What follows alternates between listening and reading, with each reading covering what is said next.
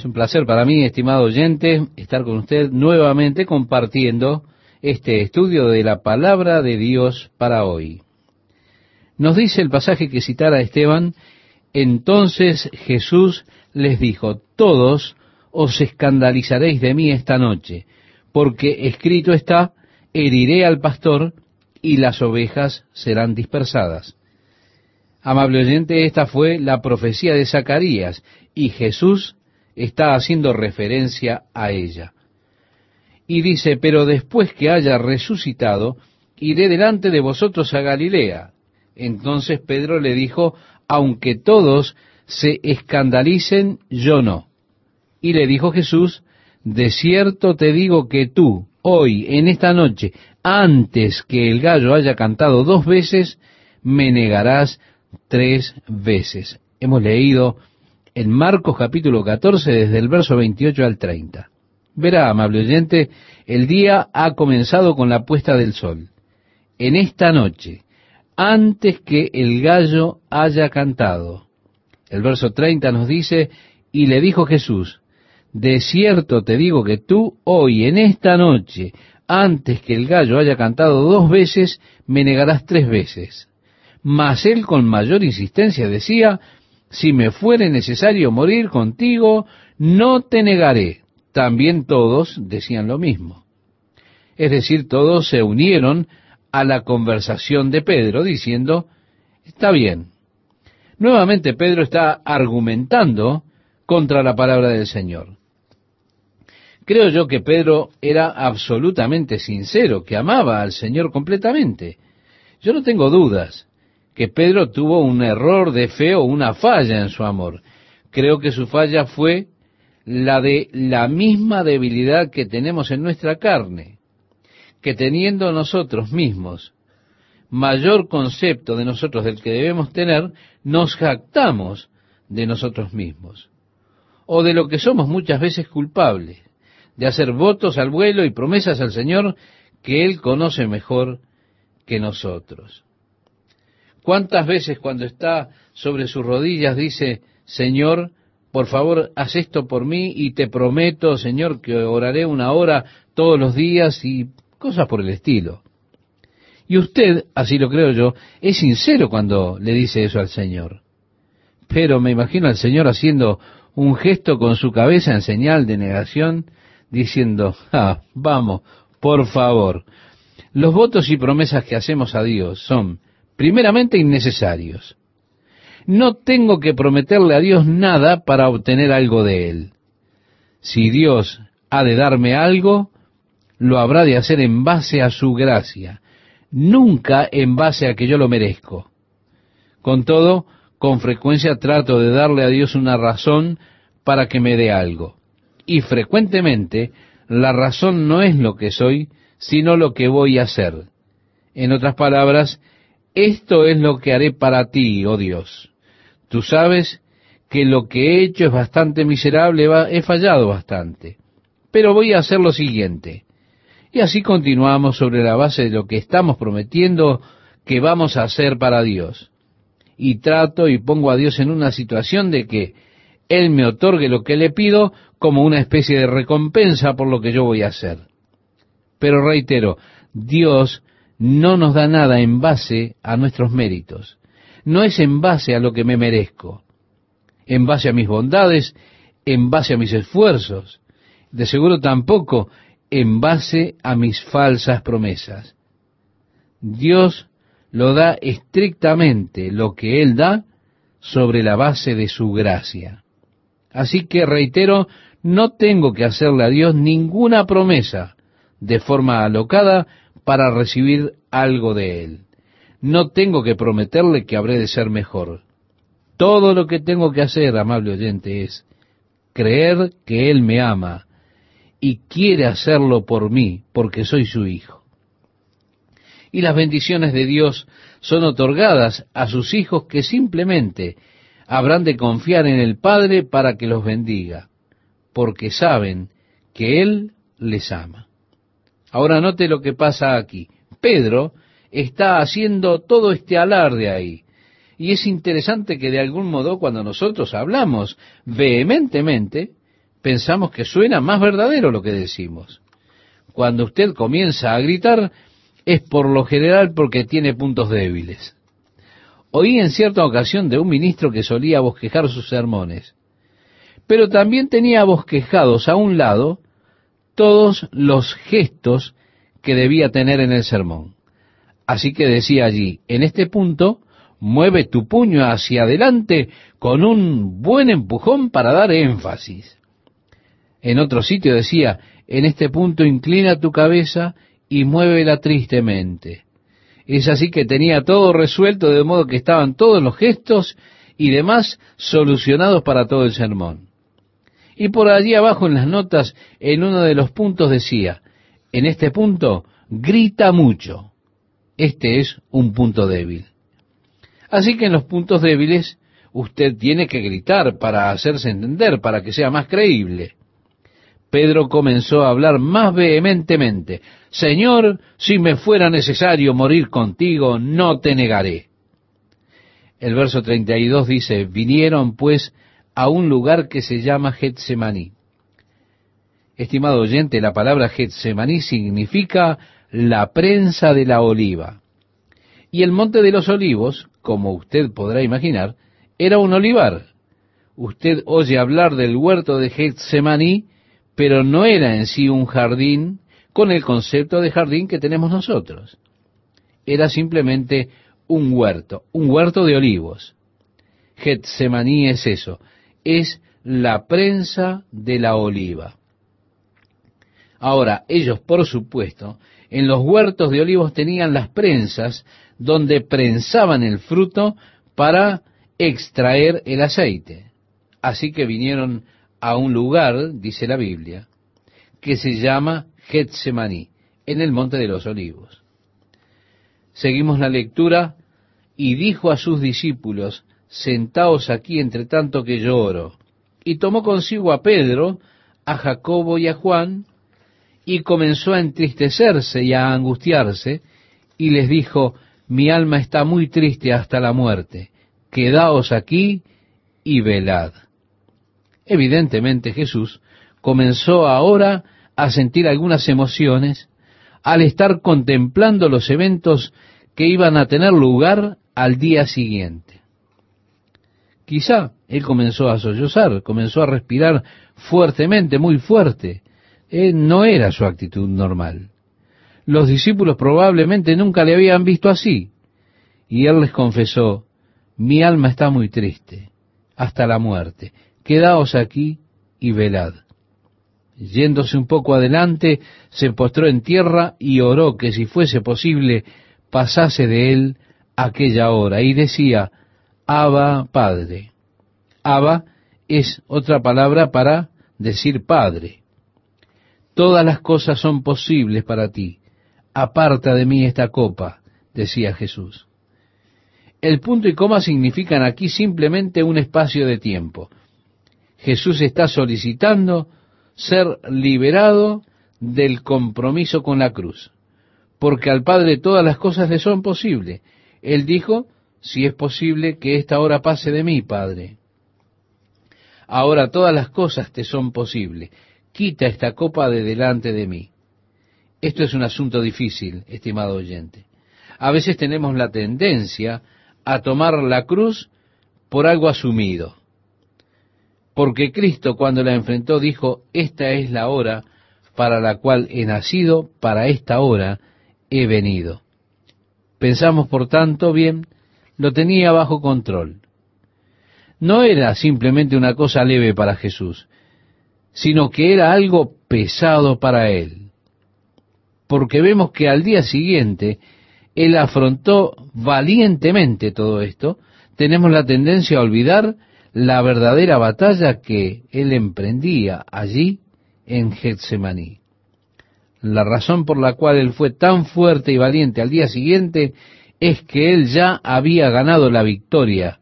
Como siempre es el caso, ganamos la victoria a través de la oración.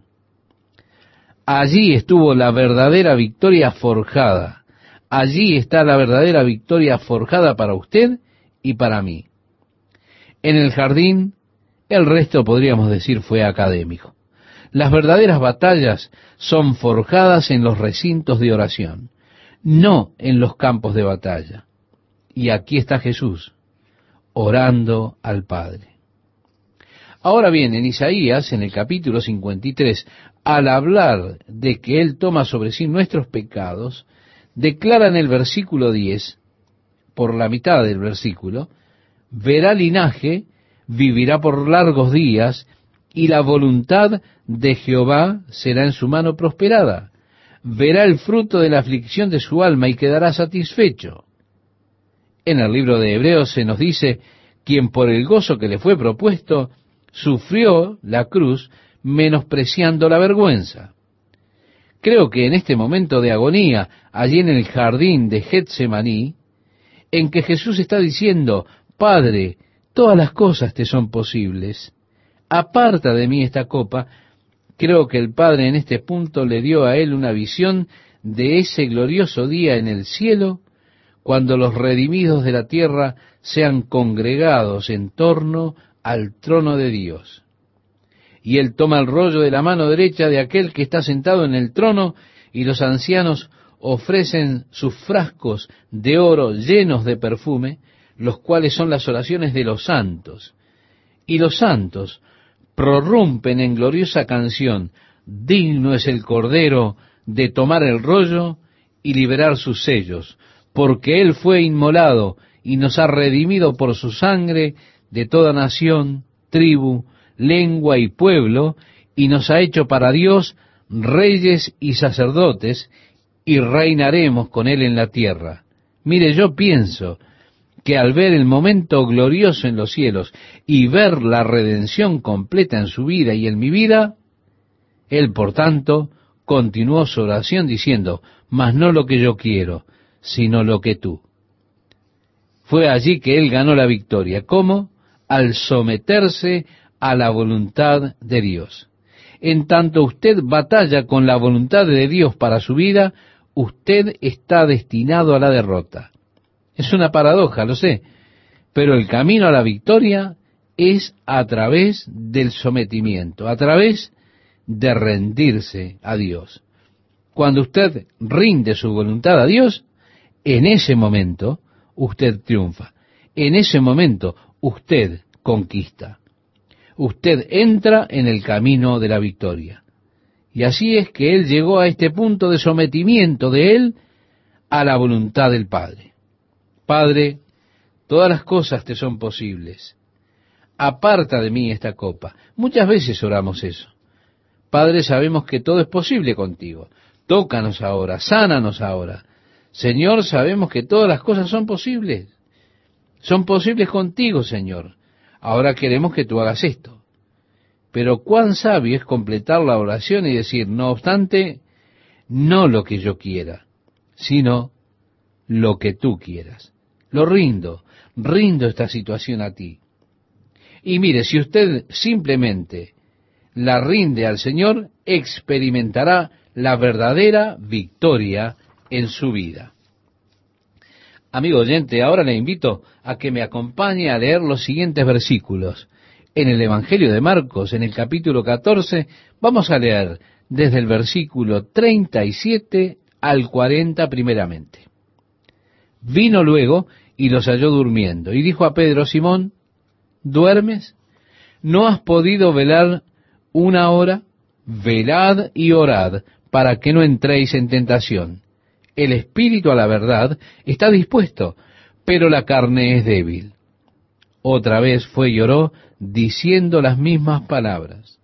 Al volver, otra vez los halló durmiendo, porque los ojos de ellos estaban cargados de sueño.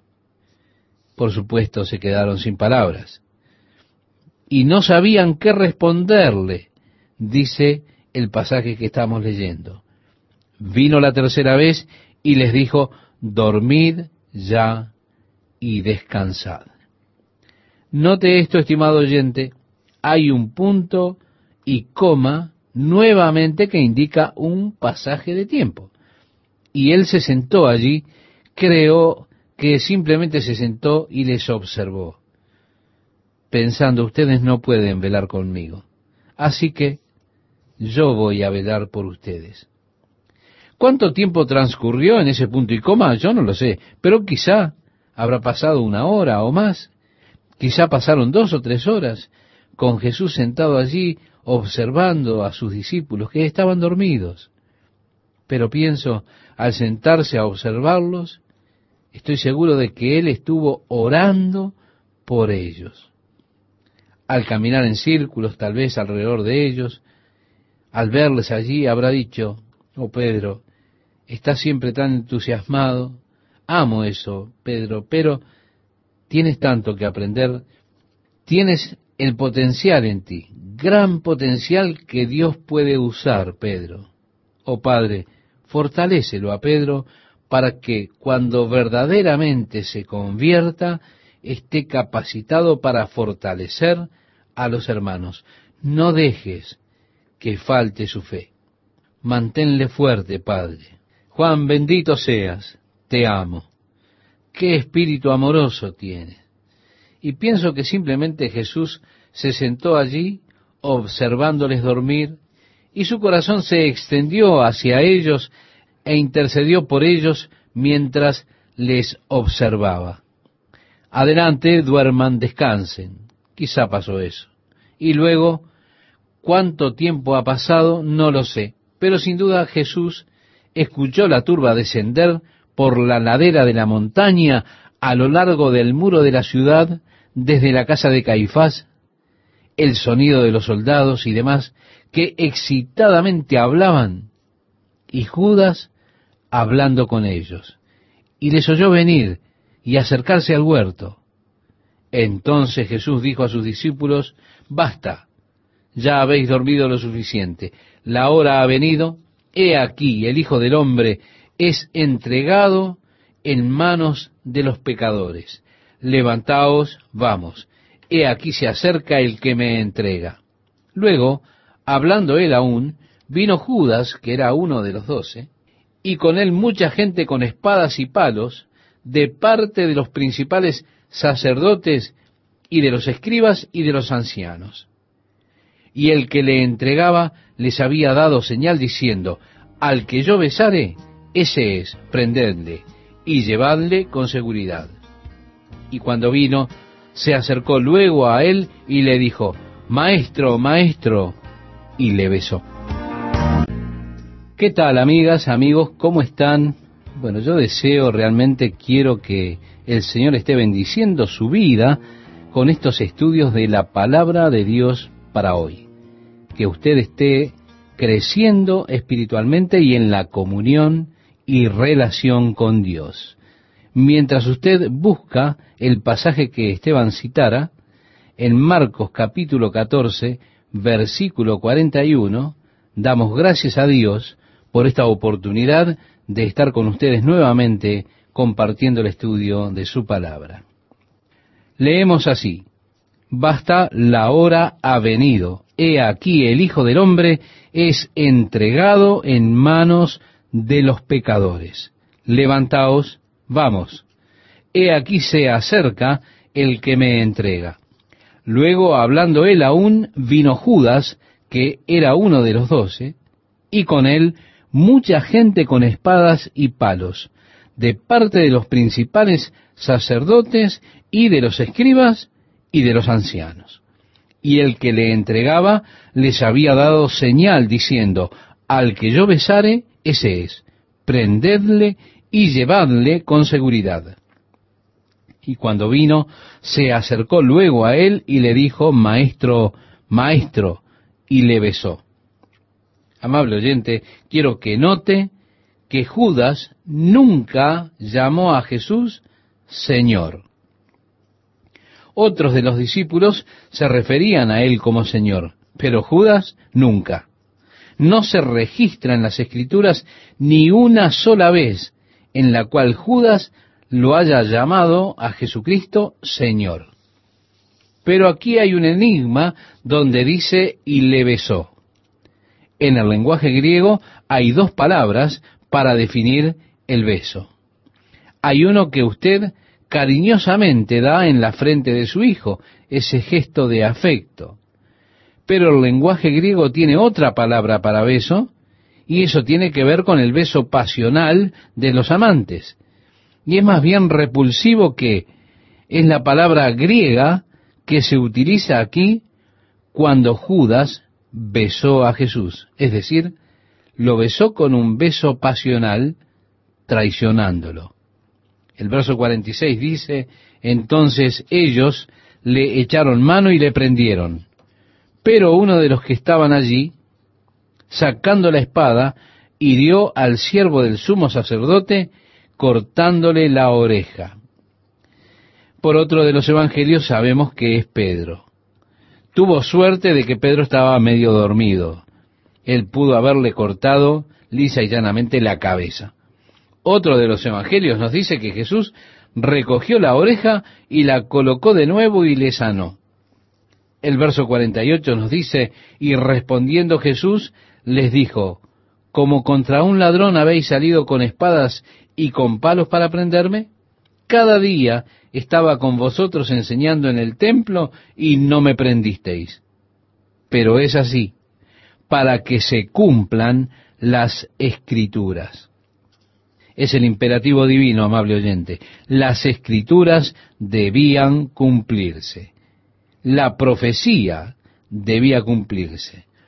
Usted no puede detener eso, porque la profecía debía ser cumplida. A mí no me sorprenden muchas cosas, porque las profecías deben ser cumplidas. Lo que Dios ha dicho, eso sucederá. Y no me importa lo que alguien haga para intentar cambiarlo. Usted no puede cambiarlo, no puede hacerlo. ¿Por qué? porque la profecía debe ser cumplida. Y por eso yo tomo una actitud muy distinta sobre muchas cosas que están sucediendo hoy en día. He escuchado a muchos predicadores turbarse y hablando airados acerca de algunas cosas. Hey, todo está profetizado. Tiene que suceder. No importa cuánto discuta, cuánto se enoje. Por más que lo haga, usted no podrá cambiarlo. Las profecías deben ser cumplidas. Y él, por supuesto, se estaba refiriendo a esa profecía que todos ellos lo abandonarían, con lo cual dice de ellos, entonces todos los discípulos, dejándole, huyeron. Marcos no escribió su evangelio por experiencia personal. ¿Por qué? Porque él tenía solamente 12 años en este momento. Pero Marcos se convirtió en compañero del apóstol Pedro, viajó con él y sin duda escuchó a Pedro contando una y otra vez la historia de Jesús. Así que en el Evangelio de Marcos usted tiene muchas anécdotas de Pedro de la historia de Cristo. Y Marcos registró lo que escuchó de Pedro. Hay solo una porción del Evangelio de Marcos que tal vez sea una anécdota personal de Marcos, y es este versículo, al cual le vamos a dar lectura, el versículo 51, el versículo 51 y 52.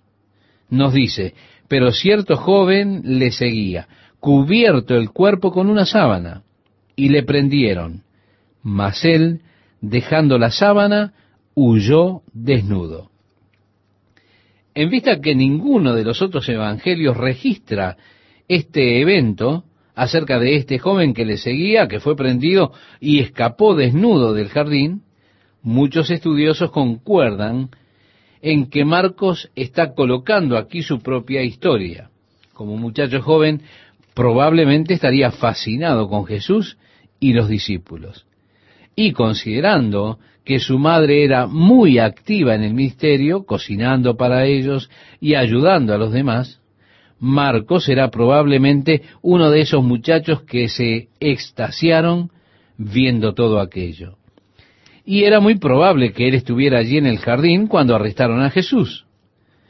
Y algunos de los hombres lo atraparon, pero él logró escabullirse, dejando su ropa en sus manos, y así fue que él escapó del jardín.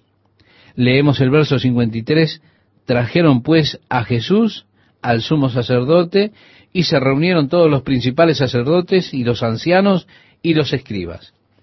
En ese momento de la historia, ellos tenían dos sumos sacerdotes. Uno era nombrado por el gobierno romano y el otro era reconocido por las personas. Caifás era el sumo sacerdote que había sido puesto por el gobierno romano. Anás era el sumo sacerdote que el pueblo reconocía. En el verso 58 en adelante leemos, y Pedro le siguió de lejos hasta dentro del patio del sumo sacerdote. Y estaba sentado con los alguaciles, calentándose al fuego. Y los principales sacerdotes y todo el concilio buscaban testimonio contra Jesús para entregarle a la muerte, pero no lo hallaban. Porque muchos decían falso testimonio contra él, mas sus testimonios no concordaban. Entonces, levantándose unos, dieron falso testimonio contra él diciendo, nosotros le hemos oído decir, yo derribaré este templo hecho a mano y en tres días edificaré otro hecho sin mano. Por supuesto, esto es citando erróneamente lo que había dicho Jesús. Él en un momento dijo, destruid el templo y en tres días lo edificaré. Pero él no estaba hablando acerca del templo de piedra construido por Herodes el Grande. Él estaba hablando de su propio cuerpo. Él dijo, yo tengo el poder para derribarlo. Ningún hombre toma mi vida. Yo tengo el poder para derribarlo. Yo tengo el poder para levantarlo nuevamente. Así que, dice él, destruyan este templo y en tres días lo levantaré nuevamente. Jesús estaba hablando de su propio cuerpo. El verso 59 dice, pero ni aun así concordaban en el testimonio. Y tenían que estar de acuerdo. Y leemos el verso 60 que nos dice entonces el sumo sacerdote, levantándose en medio, preguntó a Jesús diciendo, ¿no respondes nada? ¿Qué testifican estos contra ti? Mas él callaba y nada respondía. Como dice el profeta Isaías, como cordero fue llevado al matadero y como oveja delante de sus trasquiladores enmudeció y no abrió su boca. El verso 61 nos dice, el sumo sacerdote le volvió a preguntar y le dijo, ¿eres tú el Cristo, el Hijo del bendito? Y Jesús le dijo, yo soy. Le preguntó sin rodeos. Jesús le contestó directamente. Luego leemos a continuación, y veréis al Hijo del Hombre sentado a la diestra del poder de Dios y viniendo en las nubes del cielo. Entonces el sumo sacerdote, rasgando su vestidura, dijo, ¿qué más necesidad tenemos de testigos? Habéis oído la blasfemia. ¿Qué os parece? y todos ellos condenaron, declarándole ser digno de muerte, y algunos comenzaron a escupirle. La profecía de Isaías fue cumplida también en esto. El verso 65 agrega, y a cubrirle el rostro y a darle de puñetazos. Esto es, le golpeaban con el puño, teniendo él, por supuesto, su rostro cubierto. Créame, estimado oyente, es una situación muy difícil. Nuestros cuerpos están maravillosamente hechos. Cuando vemos venir un golpe, tenemos reflejos que nos ayudan a amortiguar el golpe. Usted se mueve con el puñetazo y en consecuencia usted amortigua el golpe. Nuestros cuerpos realmente están hermosamente coordinados.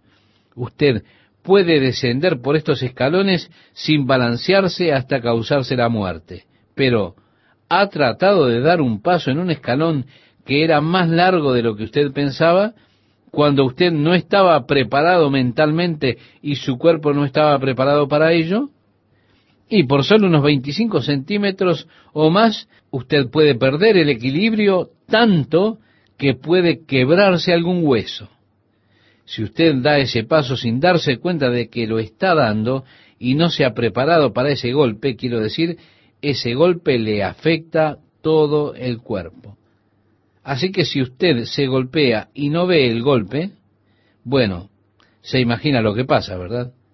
Si es un futbolista que es lastimado, cuando no tiene la visión, cuando no ve venir al contrincante hacia él y es golpeado sin tener la posibilidad de prepararse para el golpe, es tremendo. Ahí es cuando realmente es lastimado.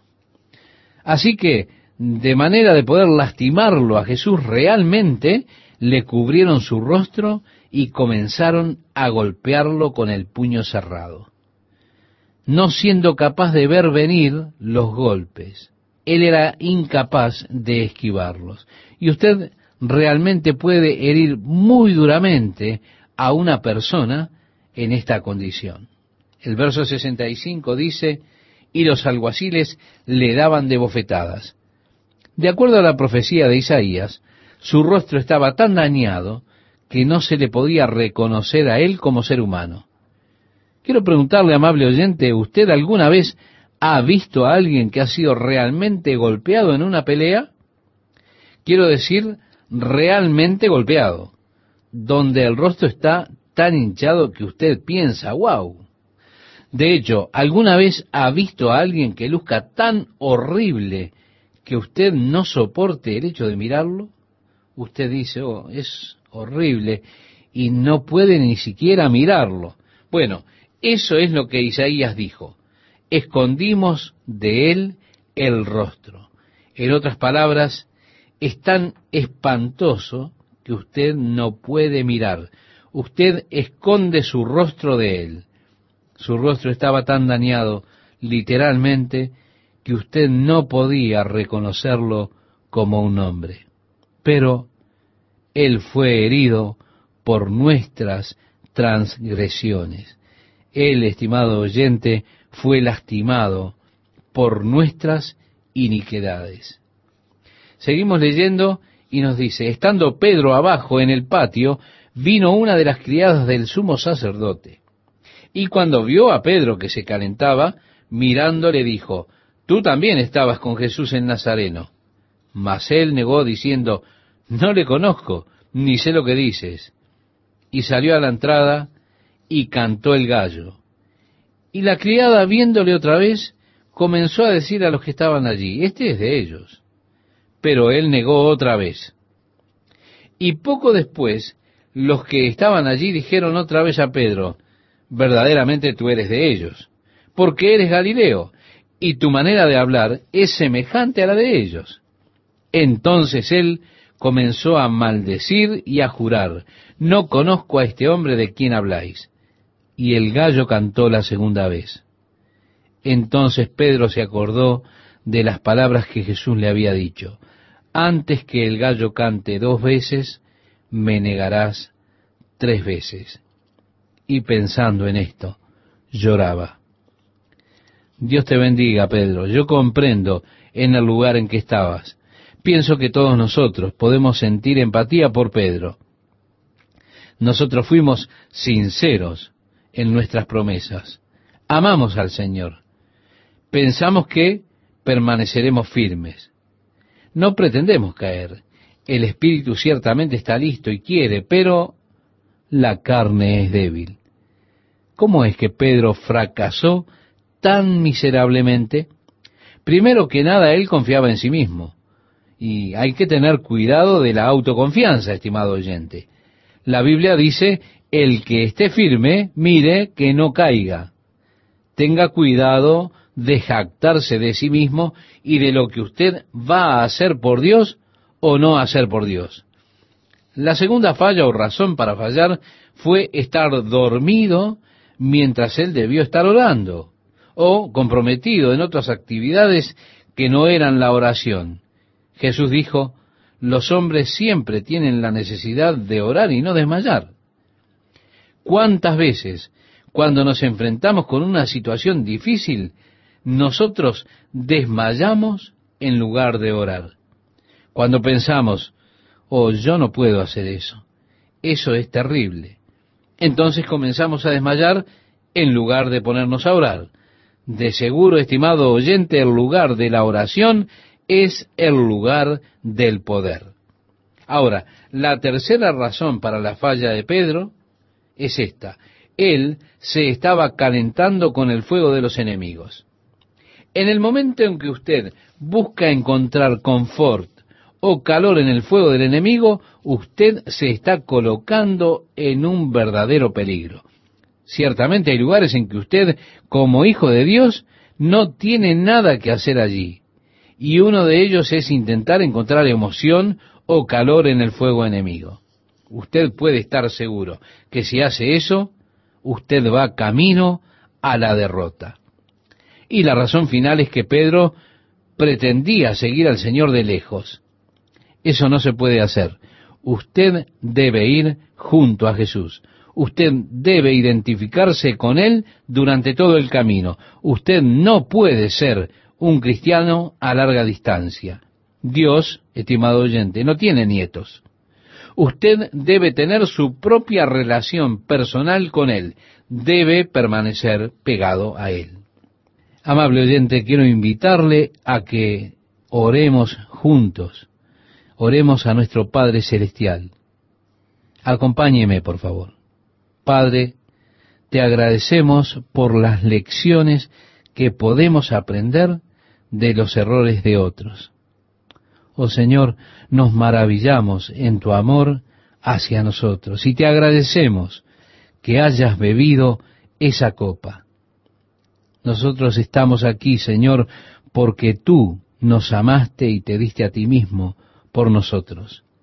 Debemos nuestra existencia y nuestra vida solo a ti, Señor, y realmente apreciamos lo que tú has hecho. Te agradecemos, Señor, que tú soportaste ese dolor espiritual, emocional y físico de la cruz en tal manera que nosotros pudiéramos ser libres del poder del pecado y pudiésemos ser traídos del reino de las tinieblas al glorioso reino de luz. Oh, gracias Jesús, gracias, gracias Jesús. Y yo supongo, Señor, que a través de toda la eternidad, cuando estemos allí en la gloria de tu reino, se repetirá en nuestros corazones una y otra y otra vez, gracias Jesús. ¿Cómo podremos agradecerte, Señor, por la redención que tenemos, porque tú quisiste beber esa copa rindiéndote a la voluntad del Padre? Gracias, Jesús. Te bendecimos. Padre, úngenos para su servicio. En el nombre de Jesús. Amén. ¿Qué tal amigos? ¿Cómo están? Es un gusto para mí estar con ustedes nuevamente compartiendo la palabra de Dios para hoy. Jesús fue arrestado en el huerto de Getsemaní. Esto fue en el atardecer o tal vez tarde en la noche, Inmediatamente él fue traído ante Caifás, el sumo sacerdote, y algunos de los gobernantes, en donde entablaron un tribunal nocturno ilegal. Ellos trataron de presentar cargos que pudieron traer en contra de Jesús ante la corte romana porque estaban determinados a que Jesús tenía que morir. Pero ellos no tenían el poder de condenar a un prisionero a muerte. Ese poder solamente residía en Roma. Fue así que su juicio en contra de Jesús básicamente fue un juicio religioso. Tuvieron muchos testigos que vinieron, pero ninguno de ellos pudo ponerse de acuerdo con el resto. Finalmente, el sumo sacerdote dijo directamente a Jesús, Te tomo juramento por el Dios vivo, dinos, ¿eres tú el Hijo de Dios? Y Jesús respondió en un modo afirmativo, diciendo, de ahora en adelante no me veréis hasta que me veáis a la diestra de la majestad. Y el sumo sacerdote rasgó sus vestiduras y dijo, ¿necesitamos acaso otro testigo? En otras palabras, ya no necesitamos a ningún testigo más. Este hombre ha testificado en contra suyo. ¿Qué piensan de esto? Y todos dijeron, blasfema. ¿Qué haremos con él? Que lo maten. Bueno, No hay manera en que una corte romana sentencia a muerte a una persona por blasfemia en contra de la religión judía.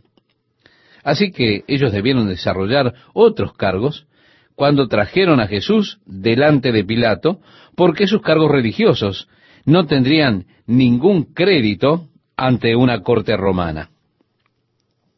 Ahora sí, le invito a que leamos juntos el pasaje que citara Esteban en el Evangelio de Marcos, capítulo 15, comenzando el versículo 1 y 2. Muy de mañana, habiendo tenido consejo los principales sacerdotes con los ancianos, con los escribas y con todo el concilio, llevaron a Jesús atado y le entregaron a Pilato. Pilato le preguntó, ¿eres tú el rey de los judíos? Respondiendo él, le dijo, tú lo dices. Sin lugar a dudas, los cargos que ellos alegaron en contra de Jesús fueron cargos de insurrección en contra de Roma, proclamando que él era un rey. Así que le atribuyeron gratuitamente el cargo, a pesar de que era falso que él hubiera dicho que no debían pagar impuestos al César.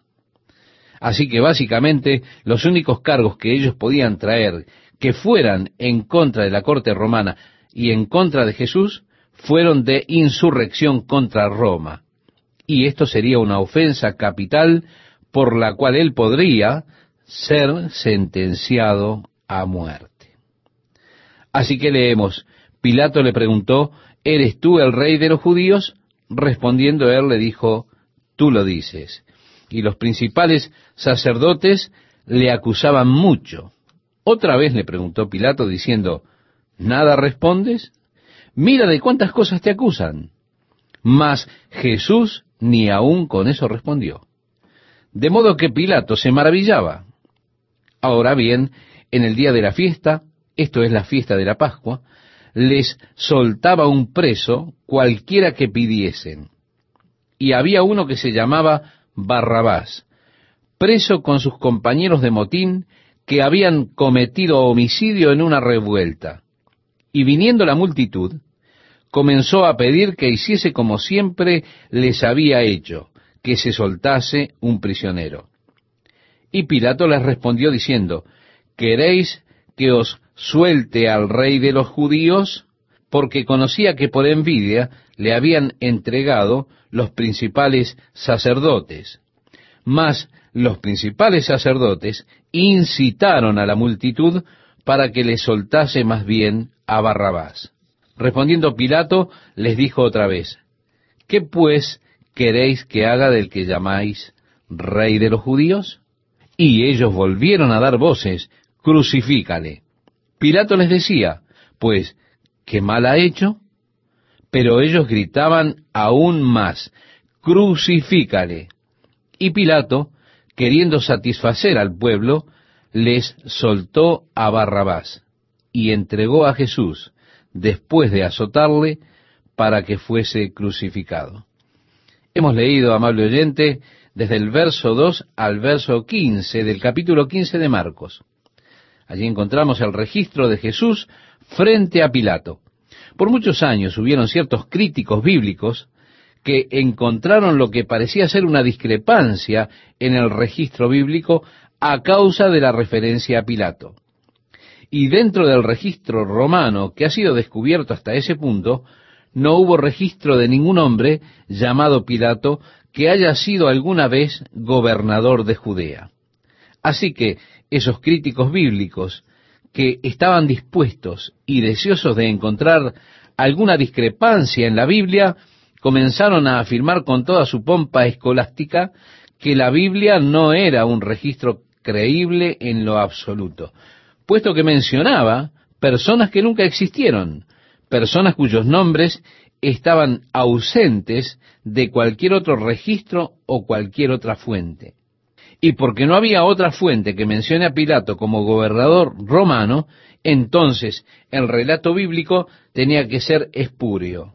Por lo tanto, usted no debería confiar en él. Estos hombres ganaron gran notoriedad por medio de sus proclamas y los periódicos estaban muy felices de publicar sus trabajos y sus descubrimientos. No obstante, amable oyente, cuando las excavaciones fueron realizadas en Cesarea, les pareció interceptar una interesante piedra que tenía el registro de Pilato inscripto en ella, el gobernador de Judea. Y decía un poco de su cargo de gobernador. Así que todos los eruditos y toda su desacreditación de la Biblia fue, por tanto, también desacreditada. Y la Biblia permaneció una vez más como un yunque, y los martillos que contra ella golpearon fueron gastados y echados a un lado. Ahora es reconocida a conciencia, siendo que ha habido muchos más descubrimientos realizados por los arqueólogos, los cuales han probado que Pilato en verdad vivió y gobernó Judea. De hecho, sabemos algo de la historia de Pilato en este tiempo. Es interesante ver cómo las personas están tan dispuestas para encontrar errores en la palabra de Dios o para desacreditarla. ¿Cuánta publicidad pueden montar acerca de cualquier declaración que desacredite a la Biblia? Con todo, cuando encontraron la piedra de Pilato, mire, muy poco fue mencionado sobre ella en la prensa. ¿Se da cuenta?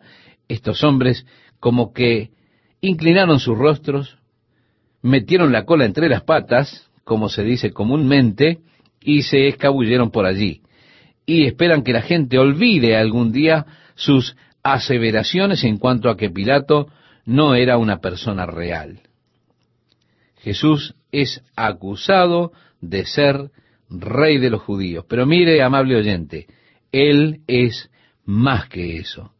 Él es el rey de la gloria. Ahora, Jesús no se defendió a sí mismo. Nosotros leemos en el profeta Isaías, donde nos dice, como oveja delante de sus trasquiladores, enmudeció y no abrió su boca. Usted puede encontrar esto en el libro del profeta Isaías en el capítulo 53. Es posible que esta multitud que se congregó ante Pilato no se congregase a causa de Jesús. Es muy posible que fuesen para que liberaran a este hombre Barrabás. Ese podría ser el propósito de esa multitud congregada allí. Encontramos que el cargo en contra de Barrabás fue insurrección. Esto no sería algo malo o pernicioso en lo que refiere a los judíos.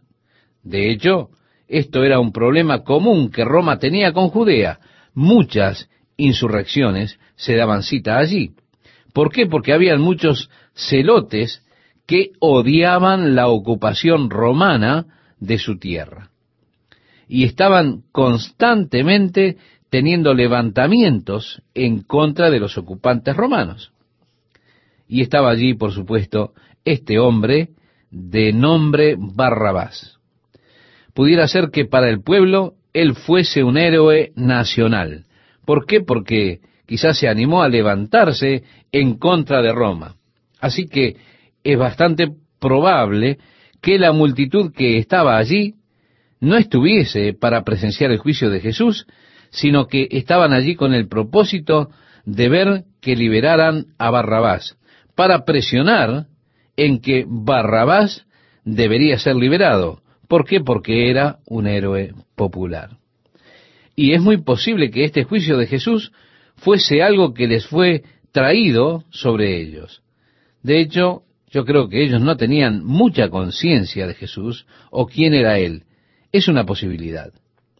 En muchas ocasiones hay quienes han dicho, miren la veleidad de la muchedumbre. Tan solo unos días antes estaban aclamando, Osana, Osana, bendito el que viene en el nombre del Señor. Y ahora claman, crucifícale, crucifícale.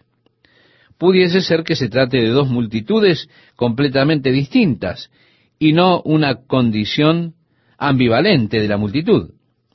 Pero quienes estuvieron allí para presenciar la pena de muerte sobre Jesús fueron los sumos sacerdotes, los escribas y todas estas otras personas se congregaron ahí en ese día para facilitar la liberación de su héroe popular, Barrabás.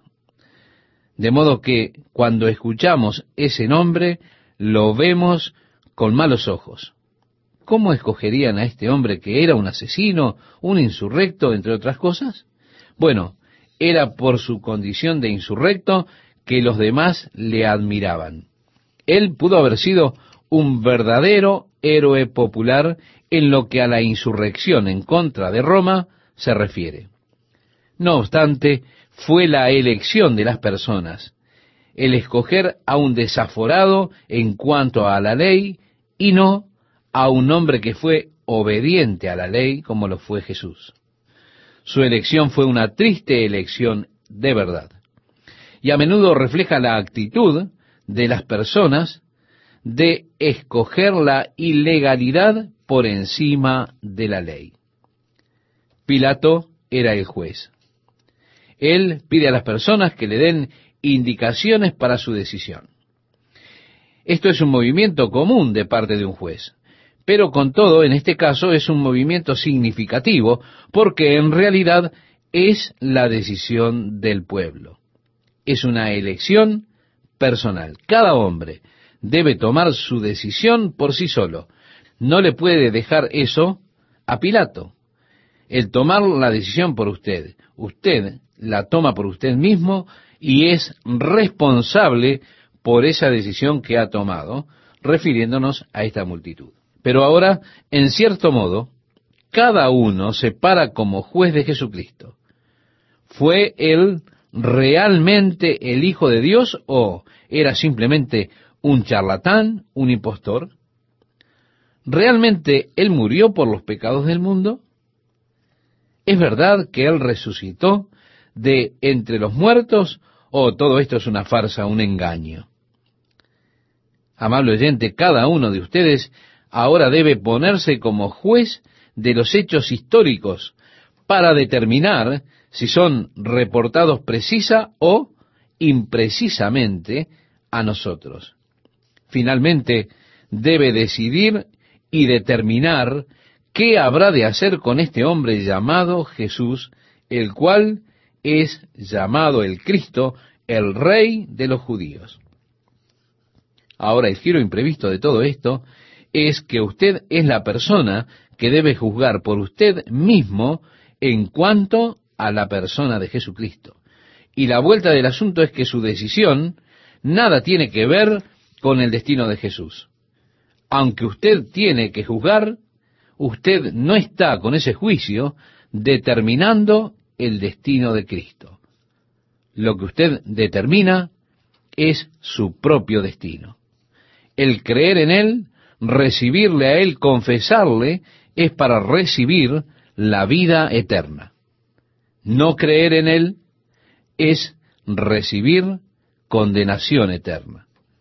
Por tanto, usted como juez determina ahora su propio destino cuando toma su determinación en lo que tiene que ver con Cristo Jesús.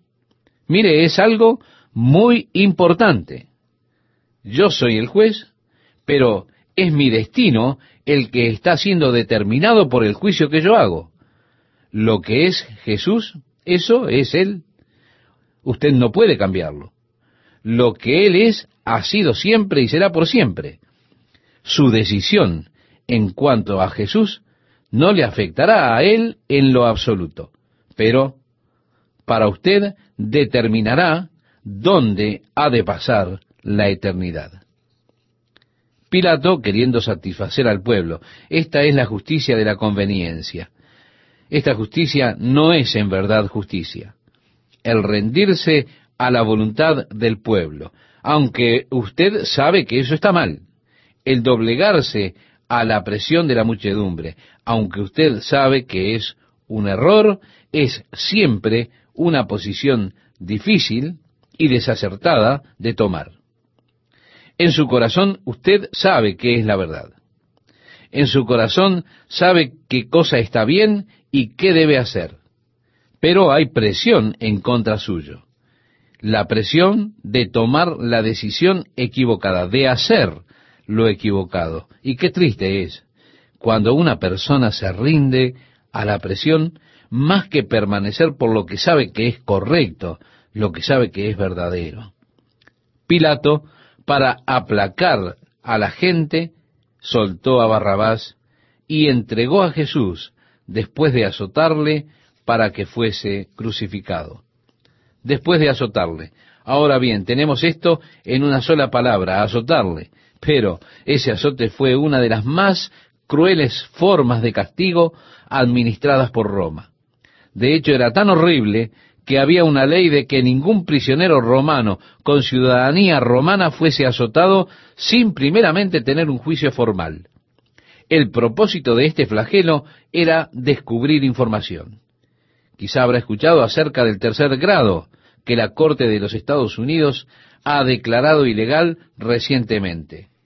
Este consiste en que le colocan luces fuertes, calientes, no le alimentan, mientras que le siguen haciendo preguntas y le desgastan mentalmente hasta que finalmente usted está listo para firmar su confesión y demás. Bueno, en comparación, esto era el décimo grado de interrogación, lo que ejercía el gobierno romano, cuando ataban al prisionero a un poste de modo que su espalda quedase extendida y expuesta, y luego usaban este látigo de cuero afilado con trozos de plomo y vidrios atados en él.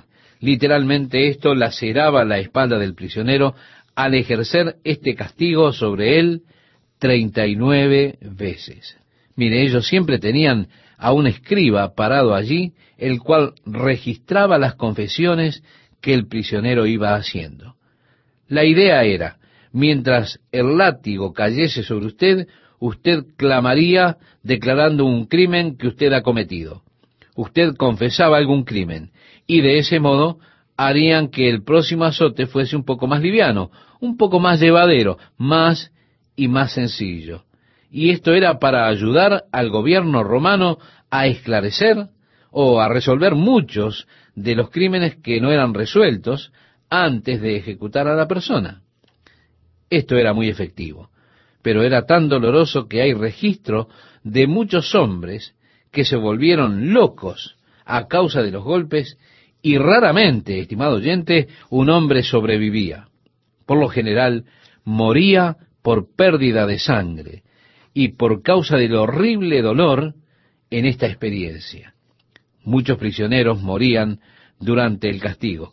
Muchos se volvían locos nosotros leemos acerca de Jesús como oveja enmudeció delante de sus trasquiladores, no abrió su boca.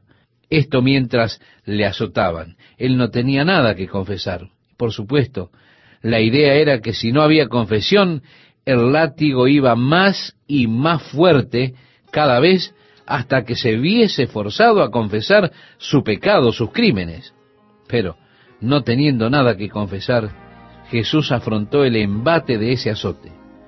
Pero no había terminado. Ese era solo el comienzo.